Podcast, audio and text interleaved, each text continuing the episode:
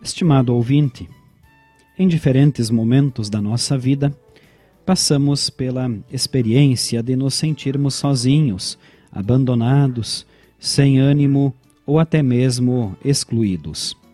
Por estarmos envolvidos com o estresse e um grande volume de compromissos, não dispomos de tempo para partilhar nossas experiências, tomar um café ou um chá, praticar um esporte e viver com qualidade de vida melhor. Diante disso, buscamos por uma luz no fim do túnel. Especialistas afirmam que a solidão pode enfraquecer o sistema imunológico do indivíduo, deixando-o mais vulnerável até mesmo para contrair doenças, desde as mais simples até as mais crônicas. A atitude que tomamos vai definir como reagimos diante da solidão. Aqueles que se fecham, não dão espaço para ninguém, não conseguem se adaptar à solidão e mantêm um sentimento negativo. Outros, no entanto, procuram tirar proveito da solidão. Aproveitam o momento para a reavaliação de sua vida, do que fazem, quais são os seus sonhos e as possibilidades reais em alcançá-los. A solidão se torna uma oportunidade. Reconhecer que não vamos agradar a todos e que temos limitações sinaliza que podemos valorizar as pequenas coisas e dar um passo de cada vez sem ter grandes preocupações ou ansiedade para com o dia de amanhã.